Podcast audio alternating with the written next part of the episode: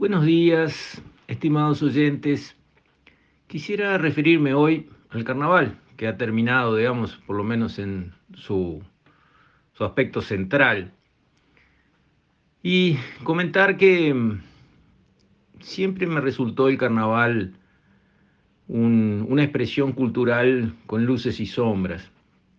El candombe en sí, que tiene, digamos, esa resonancia de esos ritmos africanos profundos, ese repicar de los tambores, tiene, tiene un atractivo, tiene un valor, hace vibrar fibras profundas, por lo menos en las personas que tienen esa sensibilidad, y siempre me pareció, digamos, una expresión atractiva de realmente una identidad cultural valiosa.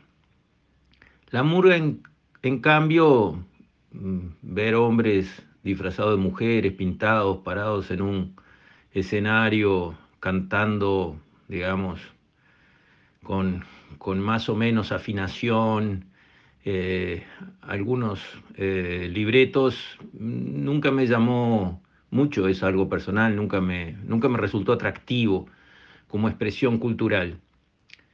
Pero lo que me resulta francamente desagradable es el giro de esos libretos, de esa expresión que se supone graciosa, eh, orientada al humor, hacia clarísimos fines políticos de, muy baja calaña en algunos, este, en algunos casos. Además, patéticamente alineados y siguiendo las recomendaciones de la izquierda más, eh, vamos a decir, pura y dura. Hay que entender de dónde viene eh, lo que llamamos la izquierda, sea el comunismo con su primo el socialismo. Eso arranca con Michel de Montaigne, un pensador francés del siglo XVI, que tuvo dos ideas y las dos equivocadas. La primera es que el hombre es esencialmente y naturalmente bueno. Y la segunda es que cuando a una persona le va bien y tiene más, es porque a otra le va mal y tiene menos. La primera se ha demostrado que el hombre tiene dos caras, tiene luces y sombras. Adentro de cada uno de nosotros hay impulsos buenos y de los otros. Es así.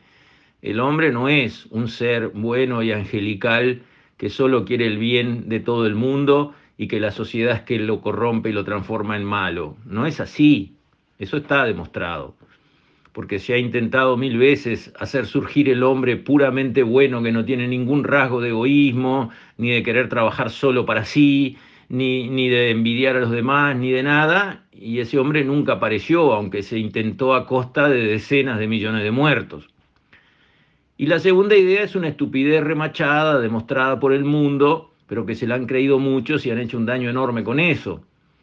Esa idea de que si a un hombre le va bien y tiene más, tiene más dinero, más propiedades, más bienes, es porque a otro le va peor, o sea que le está, entre comillas, sacando, es un error conceptual gravísimo, porque parte del supuesto, única manera de que eso pueda ser verdad, de que la torta es fija. La torta tiene un cierto tamaño. Entonces, si uno tiene un pedazo más grande de la torta, otro tiene un pedazo menor. Pero eso no es así. La torta, que es la riqueza del país, del planeta, crece y ha crecido aceleradamente. Y en realidad los que hacen crecer la torta son los que tienen los pedazos más grandes porque se lo ganan. Pero agrandan la torta para todos, más adelante o más atrás. Entonces ese concepto de castigar al que agarra un pedazo de torta grande porque esa cul es culpa de él que otro tenga poco, eso es lo que arruina a la sociedad, es decir, empuja no ya a la pobreza, sino a la miseria. Después de Michel de Montaigne vino eh, Jacobo Rousseau, que tomó las ideas de Montaigne y las levantó a otro plano. Dijo, tenía razón Montaigne, eh, el hombre es bueno y de ahí sacó su concepto, el buen, el buen salvaje. Y dijo, sí, eh, en realidad el hombre es bueno, pero quien lo hace malo es la sociedad y lo hace malo a través de la propiedad. El hombre es malo porque tiene algo que defender propio. Si no tuviera nada propio que defender, volvería a ser aquel hombre bueno, angelical, todo amor. y entonces creó lo que se definió como el contrato social.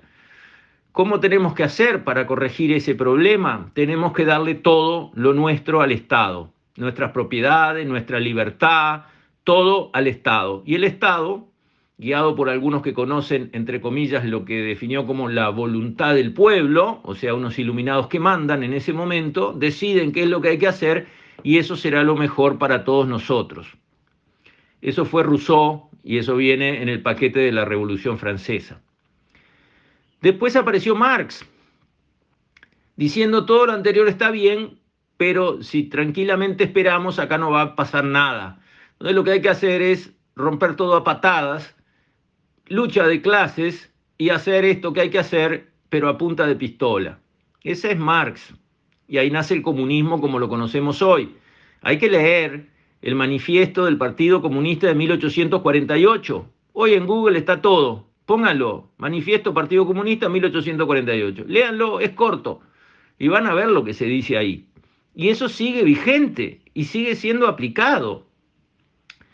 Pero después vino Gramsci, el creador del Partido Comunista Italiano, ya en el siglo pasado, diciendo todo lo anterior está bien, pero Marx le erró con el tema de hacer los cambios a punta de pistola. Sale muy caro, es peligroso, hay muchas muertes. En el fondo, ¿para qué? Lo que tenemos que hacer para conseguir eso que se quiere es tomar los medios de comunicación, poner gente nuestra en la cultura, en el arte, en diferentes expresiones de la actividad de la gente, desde ahí cambiar el paradigma, cambiar el sentido común, dominar, digamos, la discusión en las redes, en los medios, en la cultura, en la educación, poner a nuestra gente conduciendo la educación y en unos pocos años el poder va a caer en nuestras manos sin tirar un tiro y ahorrándonos todos los dolores de cabeza que provocó Marx. Eso es Gramsci. Está libretado.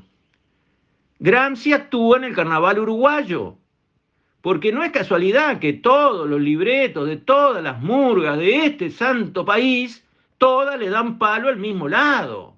¿O a usted le parece que es casualidad? No hay nada para pinchar con el cuchillito del otro lado. Hicieron todo bien los muchachos del frente. No pifiaron una. Todo lo que hay que criticar, todo lo que hay que golpear, es todo lo que no es izquierda, lo que no es del lado del Frente Amplio. Ahí están todos los temas para hacer escarnio público, a veces grosero y pesado, ni siquiera gracioso. Bueno, eso ya no me gusta más, eso ya me cansó. Los uruguayos vemos lo que están haciendo y no nos gusta. Y menos nos gusta si es con subsidios y platas públicas de empresas estatales, intendencias, y suma y sigue. Basta, basta, basta. Porque el carnaval, si va a ser una fiesta para todos, tiene que ser para todos. Un carnaval secuestrado por la izquierda para usar los tablados de plataforma política y actos políticos ya no me hace más gracia. Los uruguayos lo vemos y no consideramos que esté bien, no está bien, no es correcto, basta. Porque la verdad, las intendencias como la de Rocha que dicen no financiamos más esto, tienen toda la razón. Espero que la Intendencia de Montevideo tampoco financie nada, no preste nada, no dé nada de los dineros de todos los uruguayos para que se arme un acto político acá y otro acto político allá, todos de la misma línea, como exactamente está sucediendo.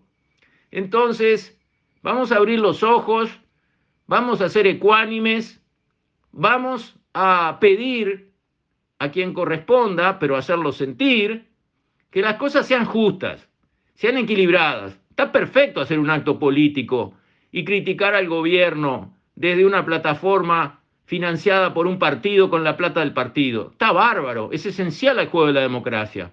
Pero travestir eso en una murga para tratar de hacer lo mismo, pero disfrazado de carnavaleros, me parece lamentable, patético y que ya llegó el tiempo de que eso empiece a terminar. Con esto, estimados oyentes, me despido. Hasta mañana, si Dios quiere.